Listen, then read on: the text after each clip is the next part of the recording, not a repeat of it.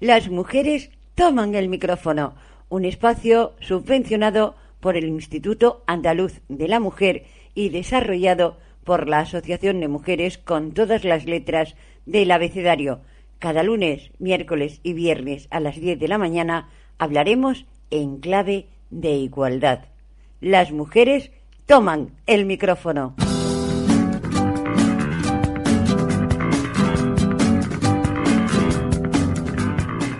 Mañana tenemos un referente como mujer, una mujer que está convencida que recordar, es que me encanta esta frase, que recordar significa volver a pasar una cosa por el corazón. Martirio Tesoro Amate, bienvenida. Bien halladas. Es un placer y la verdad es que un honor. Eh, nosotros te vamos a presentar como referente, referente como mujer para muchas cosas, como política también, pero como mujer. Cuando yo era muy jovencita, Martirio Amati ya sonaba como referente feminista. Eso porque tengo muchos años, no hay otra cosa. Muchos años, mucha experiencia y muchas ganas de cambiar las cosas, que, que también, ¿o no? Sí, también. bueno, si te parece, vamos a hablar un poquito de ti. Que la gente te conozca un poquito más de cerca y, y que sepan de dónde vienes. Porque yo soy de las que piensan que hay que saber de dónde viene uno para, para saber hacia dónde, hacia dónde va.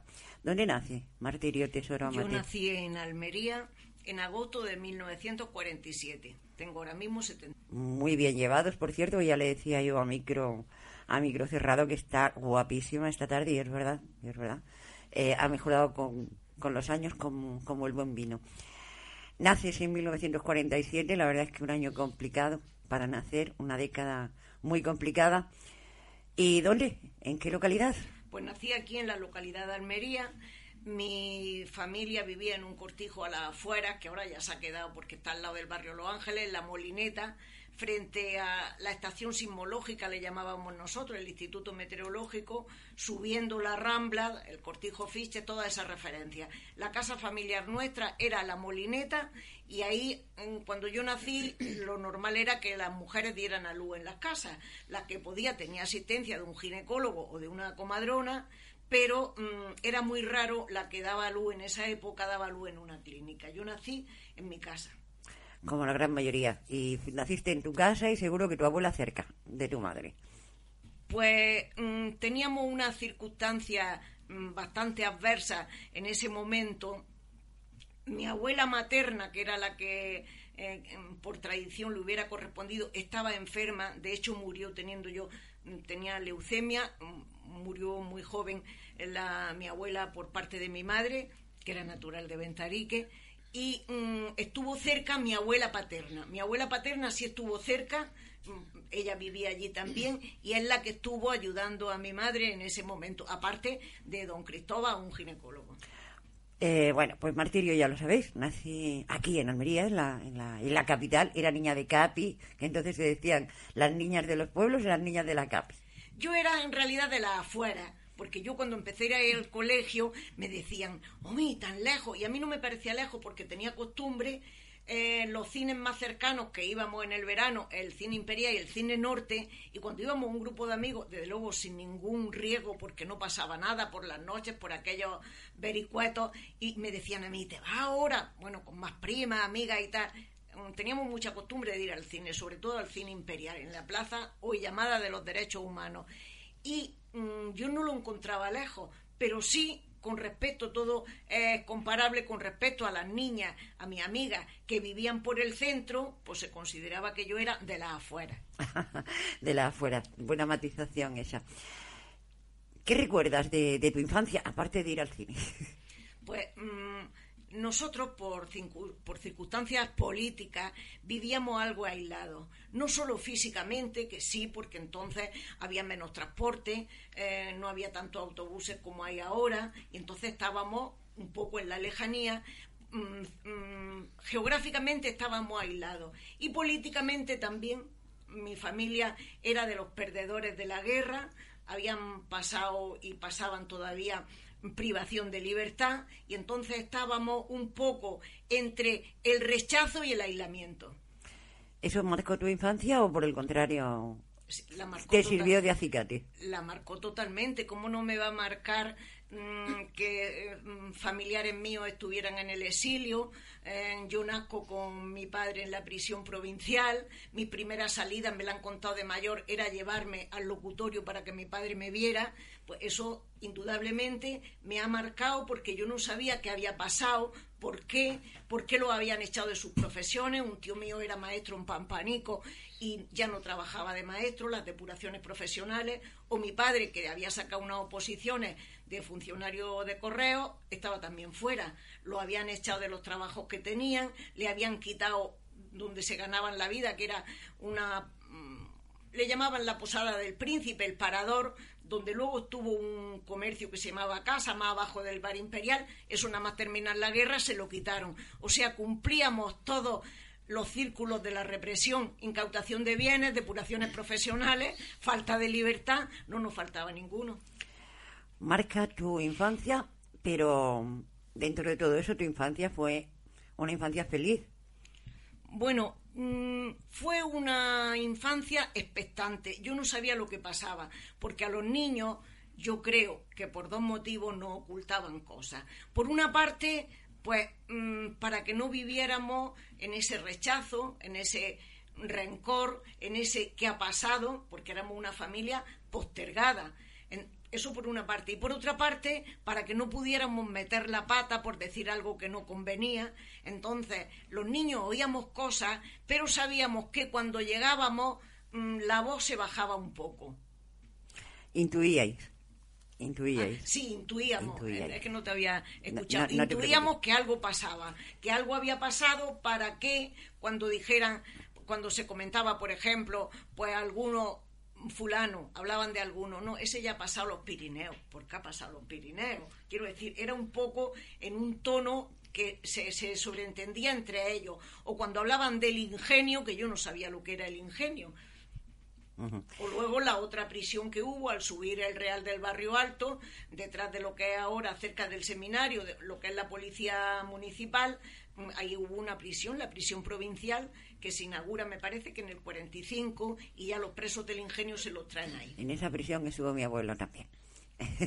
o sea que yo creo que la historia de Martirio Tesoro, la que nos está contando, pues posiblemente muchísimas familias almerienses Martirio la hayan vivido en mayor o en menor medida, pero yo creo que, que muchas, muchísimas, muchísimas familias de esta tierra nuestra.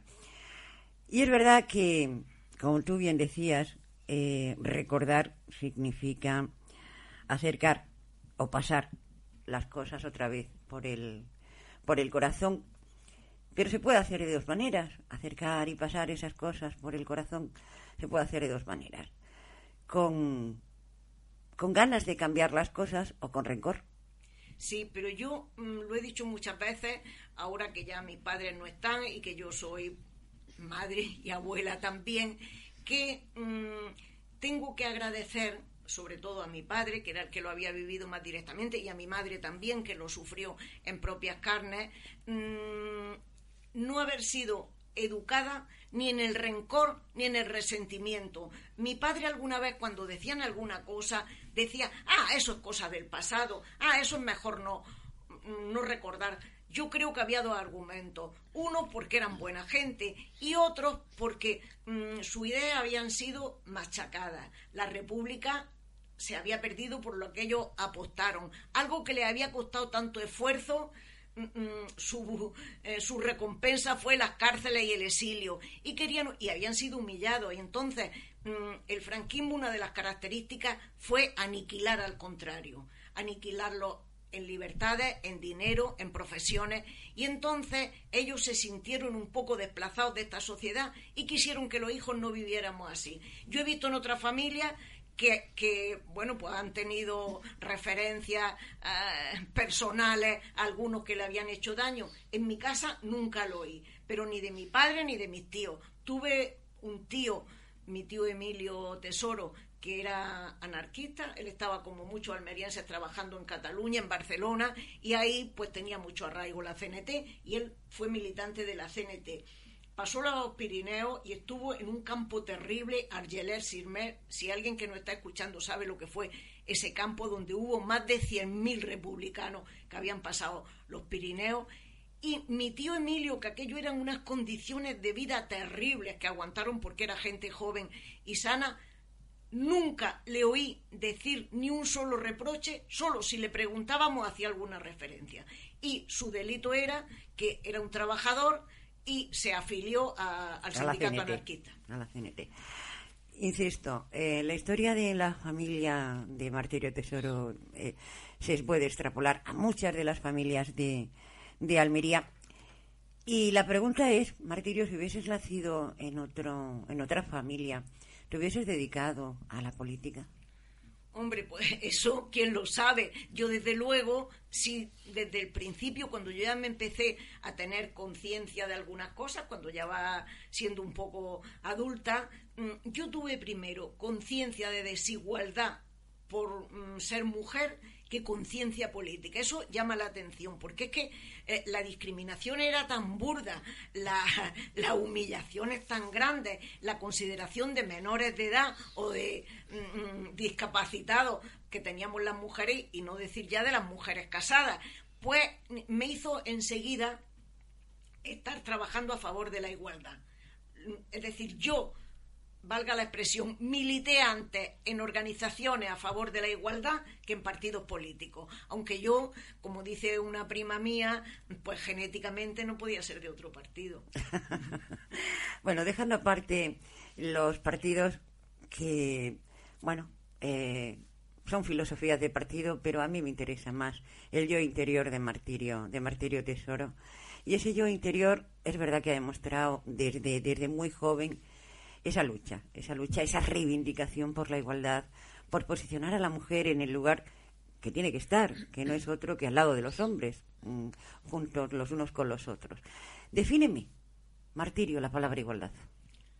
Pues la palabra igualdad, mm, a ver si yo soy capaz de decirlo. No, tu manera, la tuya. La mía es que el sexo no nos determine, que sea la oportunidad, el esfuerzo, la capacidad, pero no por ser hombre o mujer, tengamos que dedicarnos a una determinada tarea. Voy a decir solo un dato, uno solo. Siendo yo concejala del Ayuntamiento de Almería, se empiezan a poner los centros de adultos que lo subvenciona la Junta de Andalucía y eh, los centros lo, lo hacía en locales municipales.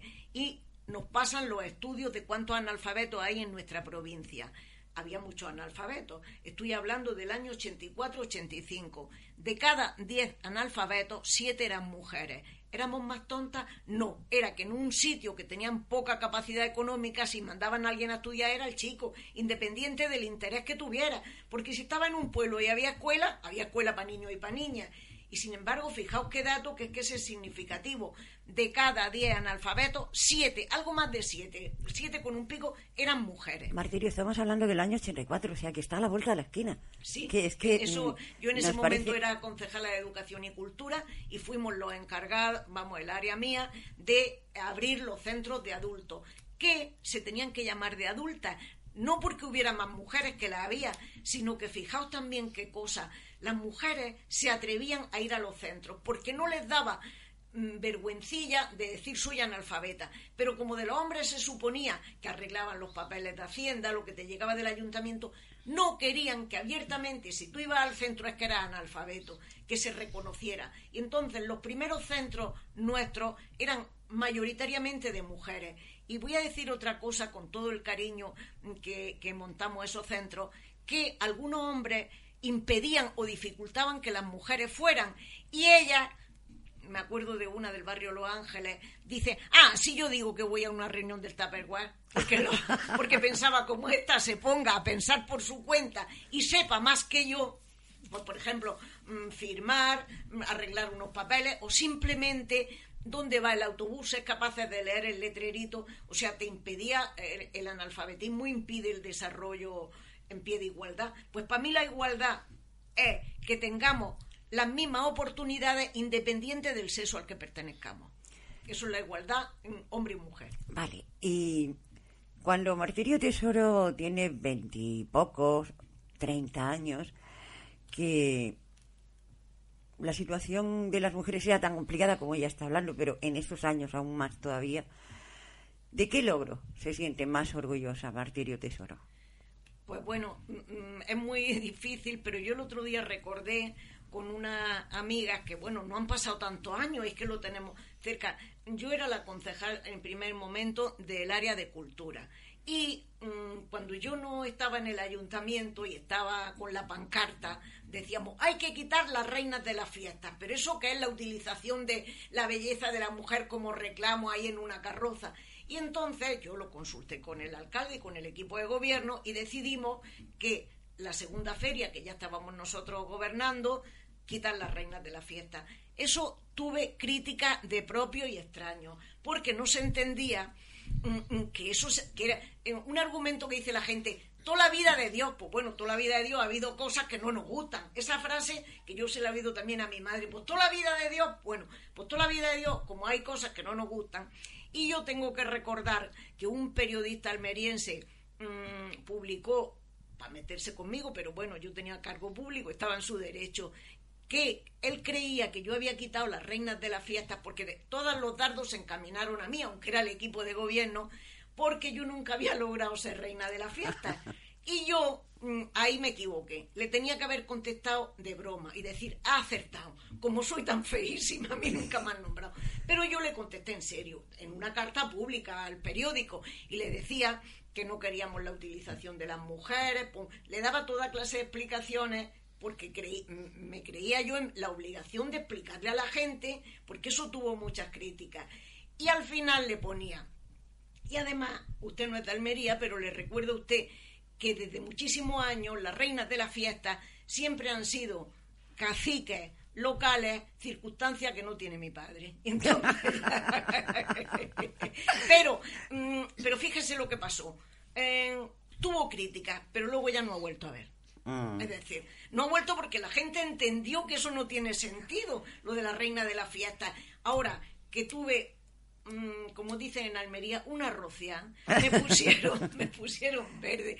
Pero yo, mm, como creía que tenía razón, bueno, me ha dicho que dijera una, pues me he acordado, o por ejemplo, montar los centros de adultos. Es que eso fue un logro Tremendo, tremendo, tremendo, Estudiábamos por barrios cuántos analfabetos, me acuerdo, en Cuevas de los Úbedas pusimos uno, las 500 viviendas, en muchos barrios donde había más analfabetos, que eso desde luego se ha ido equiparando, eh, el número de hombres y mujeres analfabetos. Ya hay escuelas en todos los barrios, ya no hay motivo para que esto pase, pero en esos años que yo estoy diciendo, es que era terrible de cada día analfabetos, siete que fueran mujeres. Y Hombre, te da alegría, pues por ejemplo, nosotros abrimos las guarderías que eran de Unicaja y que decidieron cerrarla y el argumento que daban era que no era rentable, un servicio público nunca puede ser rentable y entonces el ayuntamiento la rescata y la abre. Pues como eso dio cabida a que mm, muchísimos chiquillos pudieran seguir, abrimos la de mm, los almendros, Piedras Redondas, el Alquián, entonces, pues eso, cuando pasas por allí, oye, te da alegría decir, y, y la memoria selectiva, y todas las rocias esas que tuve casi se me han olvidado, porque, por cierto, porque, porque tú dices, mm, ¿qué más da? Yo fui reina, reina maga, y también me pusieron verde, que yo no conocía la historia, que eso eran hombres, pues esto es un teatrico, esto es disfrazarnos de reyes. Y un año fuimos reinas magas, tres mujeres, una maestra de adultos, una policía local y yo que era la concejala. Y los pajes, que en femenino ya he ido al diccionario y se dice pajesa, para que la gente no se ría y diga que se dice paja, se dice pajesa, el femenino de paje, pues los pajes también fueron chicas. Bueno, pues eso también unas críticas y luego ya en un montón de sitios, como eso es un disfraz, han salido mujeres. Me acuerdo, Ana María Romero fue la presidenta del Ateneo, fue un año reina, de, eh, perdón, reina maga y no ha pasado nada. Pero cuando tú eres la primera, lo que he dicho antes, en razón de edad, pues parece que vas chocando. Y a mí también otro dijo que yo es que no conocía la historia, porque eso eran hombres. Pues yo nunca he negado que, que los reyes fueran hombres, pero es que esto es un disfraz que hacíamos. Nosotros fuimos reinas magas en el 86, en enero del 86. Y sí, que han pasado muchos años. Y entonces, bueno, pues ya se ve con naturalidad, pero cuando eres la primera, pues mm, cuesta. Bueno, pionera y rompedora en muchas situaciones, como acabamos de, ver. Y ha dicho que, que, bueno, pues que esas situaciones, el ser la primera, el ser rompedora, el ser pionera, eh, significa llevarte críticas y, y, y una buena rocia. Por cierto, Martirio, críticas más de hombres que de mujeres o más de mujeres que hombres. Bueno, en el ayuntamiento mis compañeros eran hombres, solo estábamos dos mujeres, Charín Gurriarán y yo, y mm, desde luego era, mm, pero ya he dicho que de propio y extraño, era la incomprensión.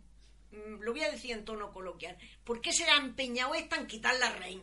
es, decir, no comprenderlo. O, bueno, esto de las reinas magas, en fin, son pequeños detalles. Pero en la prensa lo que más me criticaron fueron hombres, pero porque los periodistas que hacían crónicas municipales eran hombres.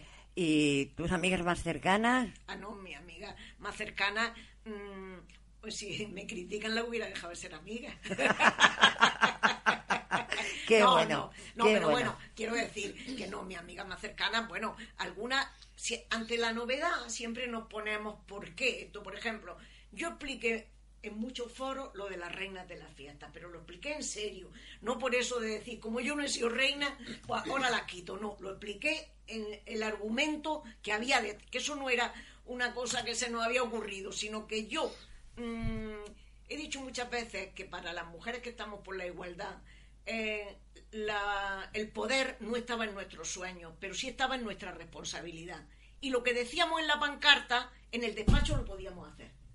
Por eso, por eso llegaste tú a la política, ¿no? Hombre, porque yo, mm, mm, a mí me, me propuso el partido al que pertenezco, el PSOE, de ir en una candidatura y en ese momento yo también me quedé extrañada mm, porque eso yo no lo había pensado mucho, pero lo que he dicho antes, el poder no estaba en nuestros sueños, pero sí en nuestra responsabilidad, y si decíamos igualdad, pues ahí vamos. Fui en una lista que salió vencedora, yo iba a la número 5, por eso fui la primera mujer que entra en un ayuntamiento democrático y tengo que decir para mm, mm, escándalo de los que nos estén oyendo que la primera mm, corporación democrática que es en abril del 79 cinco partidos y ninguna mujer concejala. Ninguna. Eso sería ahora impensable. Estaba la UCD Alianza Popular el Partido Andalucista el PC y el PSOE y ninguna mujer concejala, que llama la atención, que ahora sería impensable. Y la segunda corporación, que es la que yo entro en el 83, estamos dos, Charín Gurriarán y yo. Eh, tenemos en, en, el estudio a alguien que conoce muy bien a, a Martirio Tesoro Amate. Y aunque tengan un apellido común, yo creo que no hay ningún vínculo familiar. Antonia Amate, buenos días. Buenos días. ¿Qué nos tienes que decir tú de Martirio? Pues bueno, podría decir muchísimas cosas, pero yo ya sabía que desde que nos conocimos, yo vine ya a Almería en el 88. Ya formamos parte de, de una familia emocional muy fuerte por parte de nuestros familiares, de su padre, de mis tíos. Y yo siempre he dicho que si te une en la vida la experiencia, la experiencia del dolor, de la cárcel y todo eso, hermana. Entonces nuestra familia mm, no nos tocamos nada por el apellido, pero sí estaban hermanadas. Y yo lo único que puedo decir, lo voy a decir aquí en público, ya lo sabe, pero los amigos que uno tiene en su vida los puede contar con los dedos de una mano y puede que le sobren. Para mí fue mi gran amiga y me adoptó desde el primer día, ella y su padre. Por algo y nunca Sí, adoptar porque yo tenía unos pocos años menos y acababa de llegar a un sitio donde ella ya tenía pues un aura de poder real y, en el partido, claro. Era la única mujer, ella y Charín cuando yo llegué. Y, y, nuestra relación siempre, y he de decir que no sé si alguna vez lo he comentado con ella, que alguna gente me decía que cómo era posible que yo me llevara bien con ella y con Charín. No, porque ellas pensaban que tenían un carácter tan eh, tan fuertes, estaban tan institucionalizadas que era imposible. Y a mí me pareció increíble que alguien pensara que no podríamos llevarnos bien, porque teníamos una idea perfectamente no compatible, sino idéntica. Yo tengo que confesar algo, y es que cuando yo tenía 17, 18 años, 17 creo que sí, 17 o 18, a mí ya el nombre de Martirio Tesoro me era familiar. Y me era familiar como mujer reivindicativa. Reivindicativa. Yo en el con 18, vamos, tendría sería el año 76, 77, 78. Eh, y a mí ese nombre ya me llegaba como referente, referente reivindicativo en los derechos de la mujer. Y cuando hablábamos de derechos de la mujer siempre salía a relucir el, el, nombre de Martirio. Es que lo acaba de decir. es, que, había una concejal, porque Charín normalmente siempre fue en servicios sociales. pero antes incluso, Antonia, antes incluso de que ella, llegara, antes de que ella llegara al, al ayuntamiento y que mm, de alguna manera eh, se dedicara a la política institucional, ella ya, para, para las niñas más jóvenes, para, para mí, que, que que bueno, eh, había círculos evidentemente, pero a mí ya su nombre eh, me, me, sonaba como referente reivindicativo de derechos de la mujer. Mira, voy a contar una cosa que eh, es un amigo común mm, que tenemos. salió una vez en la prensa, en el, en el diario, no, perdón, en la voz de Almería, que un empresario de Roqueta solicitaba, estaba haciendo una oferta de empleo y decía que necesitaba una secretaria Mm, que supiera inglés, me parece, decía inglés y francés, bueno, eh, unos requisitos profesionales, y decía, buen ver y rubia. Y entonces yo con una copia lo mandé a la inspección de trabajo, a Laureano, que amigo, amigo de las dos. Bueno, mm, y me llama por teléfono y me dice, yo lo conocía pero poco, y me dice, oye, ¿esto que me han mandado qué es? Digo, vamos a ver. O sea, no le llamó la atención a un inspector de trabajo y me llamó a mí que un requisito para formar parte de un puesto de trabajo, antes había dicho inglés, mm, mecanografía, bueno, requisitos profesionales, que era normal lo que necesitaba, pero luego decía buen ver y rubia. Y mm, mm, yo pensé luego que a mí me llame la atención y la asociación que yo pertenecía de mujeres le firmamos y se lo mandamos y tal, y que a un inspector de trabajo no le llamara la atención, no entendía. Yo se lo expliqué y le dije, pero vamos a ver, ¿cómo se puede decir? Bueno, él está en su derecho. Digo, ¿cómo va a estar en su derecho? Bueno, tuvimos ahí una discusión, se le hizo una inspección, me parece, y al cabo del tiempo nos vimos, ya teníamos más relación Dice, tú me pusiste a mí en un compromiso. Digo, ¿qué compromiso? Yo no me acordaba de esto. Dice, hombre, diciéndome esto, me decías que cómo no habíamos actuado. Dice, luego lo he pensado, tenías tu razón. Quiero decir. Pero cuando, pasaron los años. Sí, habían cuando pasado pasaron los años. Mm, cuando pasaron algunos, años. algunos años. Entonces, mm, la primera vez que nosotros hacemos un encierro en, la, en un ayuntamiento en el año 81. Estaba la primera corporación democrática y estaba en la prisión de Almería una mujer, todavía no estaba legalizado la interrupción voluntaria del embarazo, ni siquiera los tres supuestos despenalizados, y fue a la cárcel por la denuncia de, de su compañero. Bueno, y mm, bueno, pues queríamos hacer ruido para que esa mujer saliera a la calle y nos encerramos en el ayuntamiento nos quedamos allí. Pensamos, pensamos que no iban a desalojar, pero el alcalde tuvo el buen criterio de no desalojarnos. Pensamos, va a mandar en la, sala de comisiones, que luego yo en esa sala que me encerré he estado tomando decisiones. En la sala de comisiones, del, entonces se llamaba la comisión de gobierno, mmm, o la permanente, nos encerramos un grupo de mujeres bastante numeroso y la prensa no hizo caso de que unas mujeres que están encerradas porque hay una mujer en que por aborto la han detenido. Bueno, en ese momento que la que podía iba a Londres o a Portugal y la que no aquí en muy malas condiciones y para su salud física que la ponía en riesgo. Pues en el 81 hicimos mm, ese, ese encierro mm, pasábamos firma, yo también he abortado, que también eh, en muchos casos era mentira, pero era para solidarizarnos. Mm, bueno, nosotros sacamos una campaña que la vimos en otras provincias para que el adulterio no fuera delito y yo me puse una pegatina, yo soy adúltera y, y le gastaban broma a mi marido, pero era un símbolo porque si hubiera sido, desde luego no me pongo la pegatina. comprenderá ahora que cuando yo llego a Almería, después de esa trayectoria, me dijeran que yo todavía era más jovencilla, pero te llevas bien con ella. Claro, hombre, eh, yo vuelvo a decir lo mismo. O sea, yo en aquellos. Yo, yo, Porque yo eran hombres los que nos preguntaban, Yo claro. estaba en Almería antes y, y me acuerdo perfectamente de todas esas anécdotas que no son anécdotas, que son casos reales y que en aquellos tiempos se armaba una revolución tremenda, eh, sobre todo en el encierro Yo de- del ayuntamiento.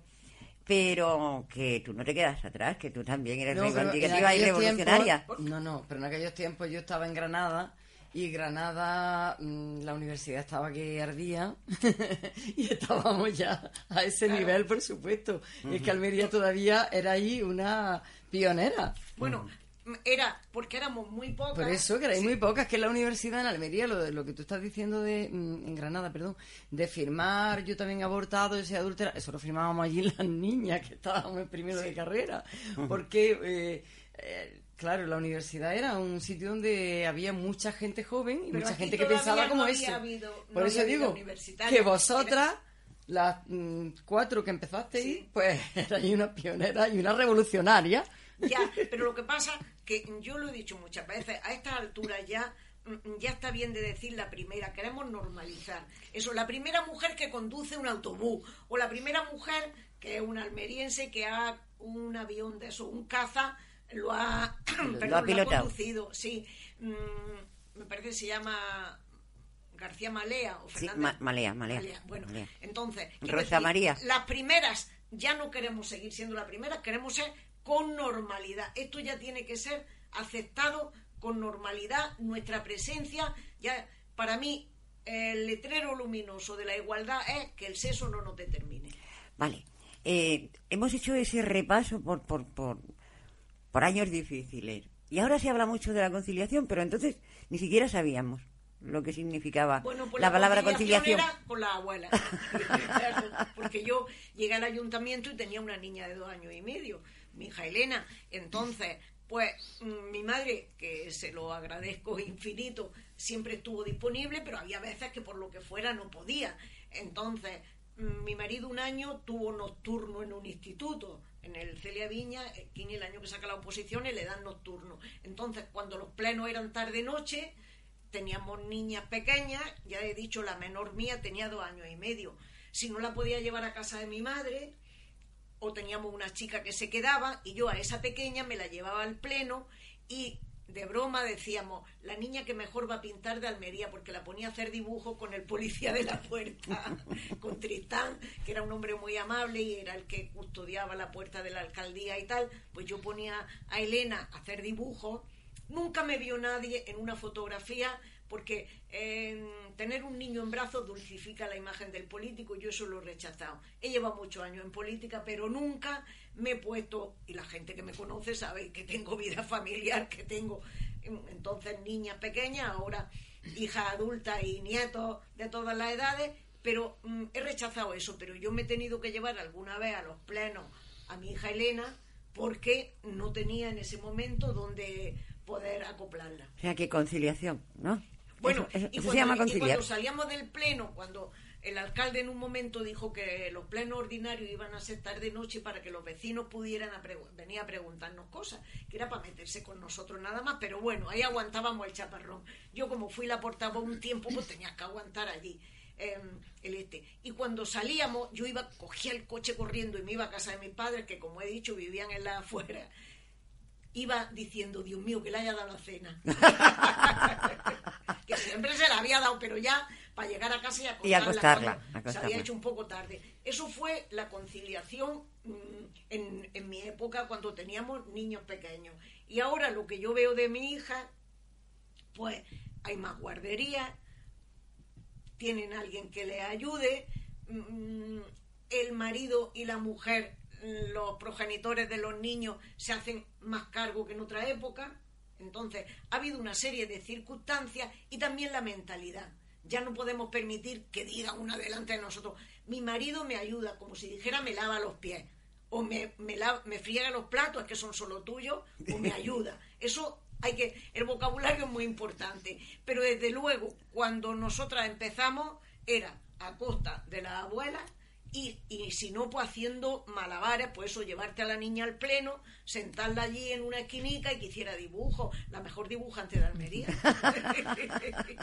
la verdad es que eh, carácter fuerte, pero sentido del humor también, ¿eh?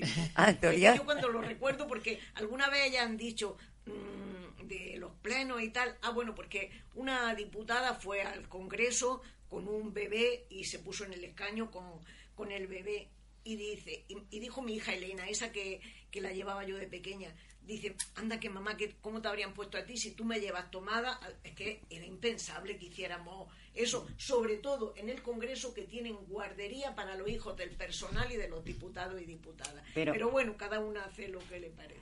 Eh, sí, vamos a dejar que el mundo siga su curso, pero vamos a ir nosotros abriendo camino, porque... Eh, tampoco es que esté todo el camino recorrido y hayamos llegado a la meta. No, claro, bueno. Bueno, la meta es que está lejos. La meta, la meta está lejos, pero, pero no está tan lejos como antes. No, no está inalcanzable. No, está inalcanzable. Eh, tú sabes, yo con, con Fátima, cuando me vine al centro de la mujer, mm, Fátima se quedó con, con su padre en el pueblo con ayuda de una chica, claro, que tenía que hacer de comer porque él trabajaba, ¿no? Pero se quedó con su padre. Y luego cuando nació Alberto, también, bueno, si los abuelos hubiera sido imposible porque los dos trabajábamos, pero la verdad que las tardes se quedaba el padre. Mi hija ahora tiene dos niñas y lo mismo, es decir, Sí, que va, va, mejorando. Que va mejorando no tan rápido como quisiéramos, ni tan lento como algunos pretendían. esa frase hay que enmarcarla. Quiero decir, nosotros queríamos que, eh, bueno, pues por ejemplo, la igualdad legal, esa la hemos conseguido, pero eso no es todo. La real todavía queda cosa. Yo hace dos o tres días me encontré con una amiga que mm, fue directora general con Cándida, Pilar Ballarín, y le dije yo dos o tres anécdotas. Y digo, yo tengo varias páginas de perlas. Digo, perlas es que he oído, porque la misoginia y el machismo es transversal, se da en todas las ideologías. Y entonces, pues le dije una que a ella le dio mucha risa y dice, deja deja que la apunte yo y diga, una amiga de Almería, bueno, Carrillo, secretario general del Partido Comunista, cuando el referéndum de la OTAN, que ellos esperaban no a la OTAN y salió sí, dice, esperábamos niño y ha sido niña. O sea, ha sido lo malo. Lo malo, sí, sí, una, sí, una niña. Y mm, Fraga, en el Congreso de los Diputados, a una diputada, Clementina Díez de Valdeón, dijo, usted aquí no es, eh, profesora, usted aquí no enseña nada nada más que el canalillo. El presidente le dijo que retirara la palabra, o sea, esa palabra del canalillo, y dijo, bueno, que enseña nada más que escote. ¿Cómo se puede decir eso una diputada? Quiero decir que eh, el machismo es transversal. Lo que pasa que algunos pues ya no son tan suicidas. Otra frase para enmarcar, sí señor, sí señor, me encanta aprender contigo. Antonia, ¿qué destacarías de, de, de la martirio de hoy? Que no ha cambiado nada y me alegro muchísimo. y me alegro muchísimo porque no hemos quedado en los inicios. Porque es que después tuvo responsabilidades a nivel estatal, después autonómico, en las cuales incluso coincidimos. Y ahora que aparentemente está jubilada, ¿no es verdad? O sea, porque de, de, sí misma no se jubila, ni de su forma de ser y de creer en las cosas, y participa y colabora igual. O sea que poco más. Podemos seguir hablando de, toda su trayectoria, porque ha sido exactamente lo mismo. De, esa trayectoria política, eh, yo te voy a hacer una pregunta, Martirio, porque se la he hecho a muchos políticos y prácticamente ninguno me ha contestado lo que yo quería. ¿Cómo se reconoce a un buen político? Bueno, a un buen político se le reconoce, para mi punto de vista, ¿eh? por la coherencia. Que hace lo que piensa que se debe hacer. Bueno. Para mí, quiero decir, por supuesto la honradez, eso es que no hay ni que decirlo, pero la coherencia mm, mm, en muchos temas. A mí cuando me dicen, bueno, todas las organizaciones tienen su fallo en su comportamiento, yo digo como dijo Adolfo Marsilla, mm, que para mí, bueno, yo le leí las memorias y me, y me enamoré de Adolfo Marsilla, las cosas que decía. Y entonces pusieron en ese libro que hizo de las memorias una entrevista en profundidad que él le habían hecho y le dicen, ¿usted con qué ideología se identifica? y dijo él, con el socialismo democrático. Y era en un momento que eran los últimos años de Felipe González, acosado por casos de corrupción, o en fin, un momento malo. Y le dicen, ¿y cómo puede usted, don Adolfo, un hombre tan inteligente? Dijo, a mí es que me da igual quién gobierne el PSOE, yo me identifico con una idea y el que la lleve a la práctica. Entonces, a mí me pasa una cosa, que el político eh, que, que es como debe de ser, es el que predica y da trigo. Exactamente lo mismo. Lo que predica luego lo da en el trigo. Entonces, ¿estamos de acuerdo en que se reconoce a un buen político cuando se es un buen ser humano? Bueno, mm, yo no diría eso, porque si eres un buen ser humano, pero luego no sabes gestionar un presupuesto, luego no sabes mm, mm, comunicar con la gente, no eres un buen político. Es decir, eh, vamos a suponer en un pueblo pequeño de nuestra provincia, tiene un presupuesto y lo que hace falta en ese pueblo es que el agua potable, en la época que nosotros entramos, había problemas de alumbrado, de iluminación, Mm, de, limpieza de las vías mm, urbanas y en ese pueblo lo que más necesitan, lo que más, lo que más, lo que más es poner farolas.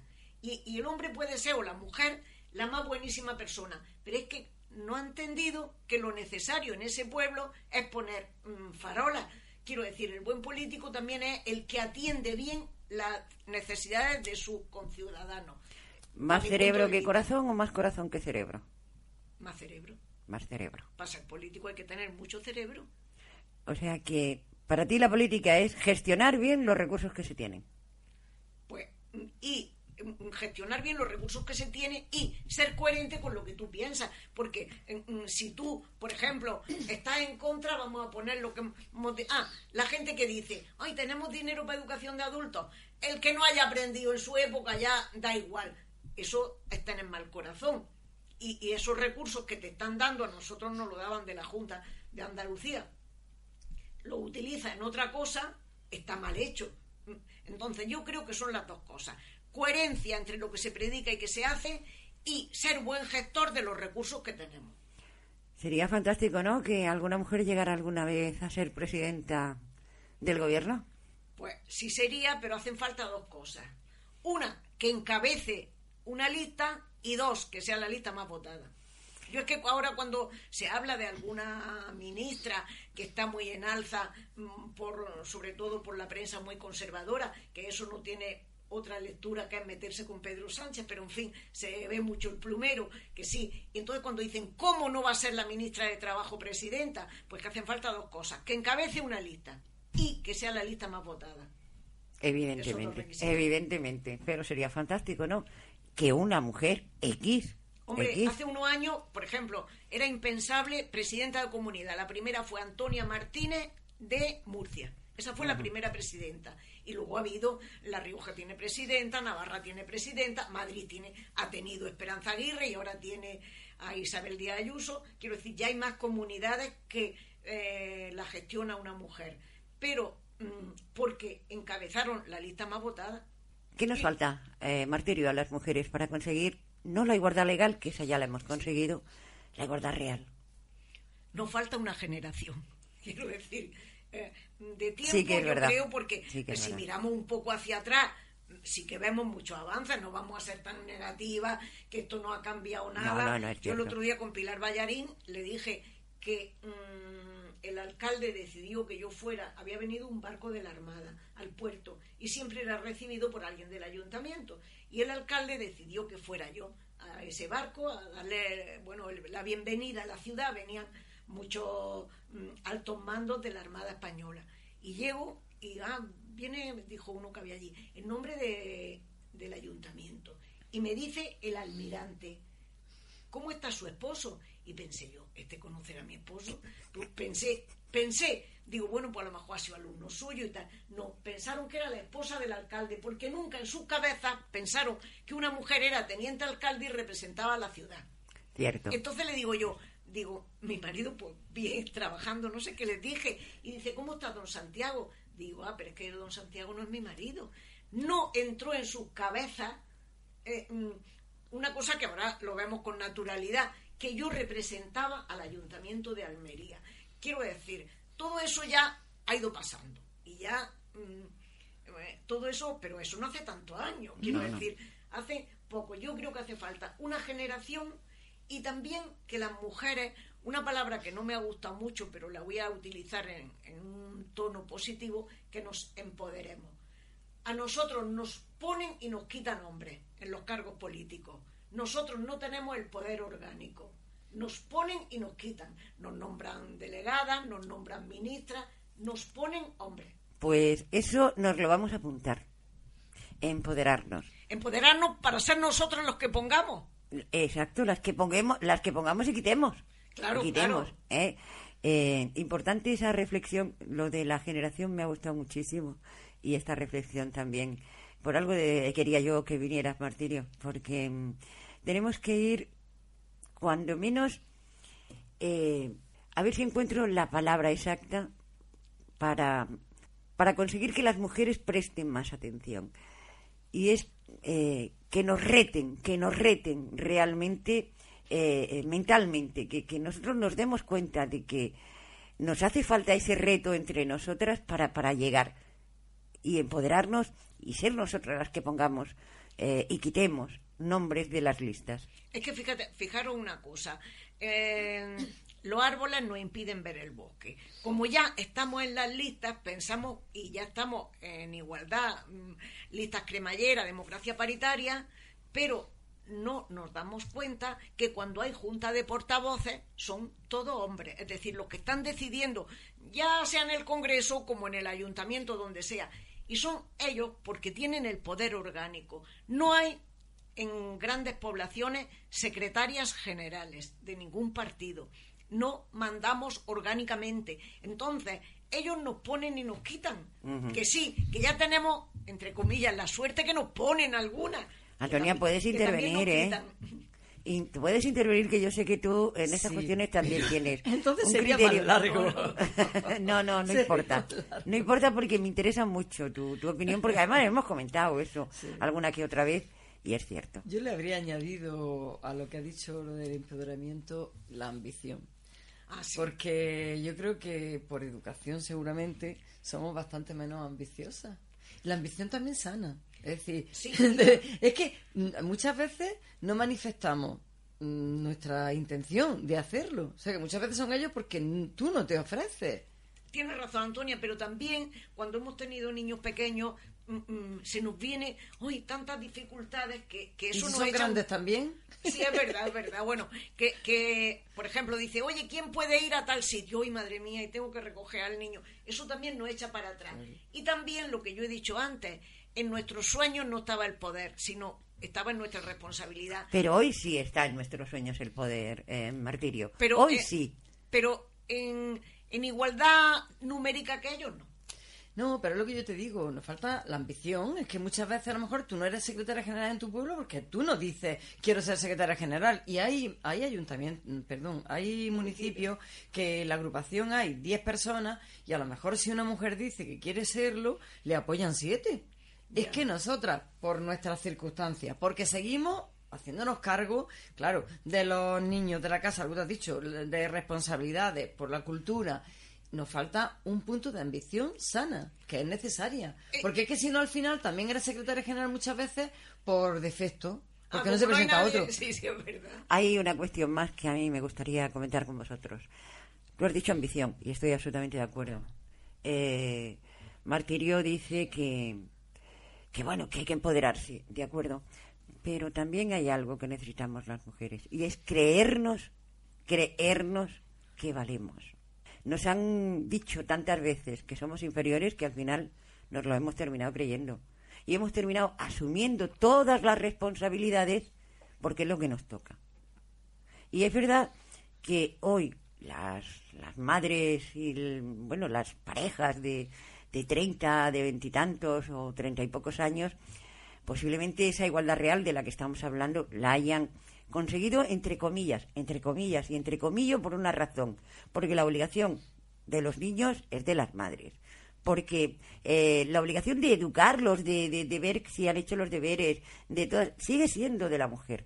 Sigue siendo de la mujer. Entonces, por eso digo yo que entre comillas, Bueno, ¿no? incluso Y si alguien tiene que ir, si alguien tiene que dejar de trabajar porque el niño o la niña tiene fiebre, ¿quién deja? ¿El padre o la madre? Pero es que incluso socialmente un, empre- un empresario ve más normal que una mujer no vaya un día a trabajar porque el niño tiene fiebre que al contrario. Es verdad. Sí, sí, sí, sí. Entonces, aún falta, aún falta camino por recorrer. Oye, es verdad eh, que... Iba a decir otra anécdota que me he acordado. Mm, siendo yo ya concejala, en la Delegación de Educación de la Junta de Andalucía, nos mandaban a los padres y a las madres mm, como las notas, la aplicación que habían tenido los niños, y ponía firma del padre o tutor.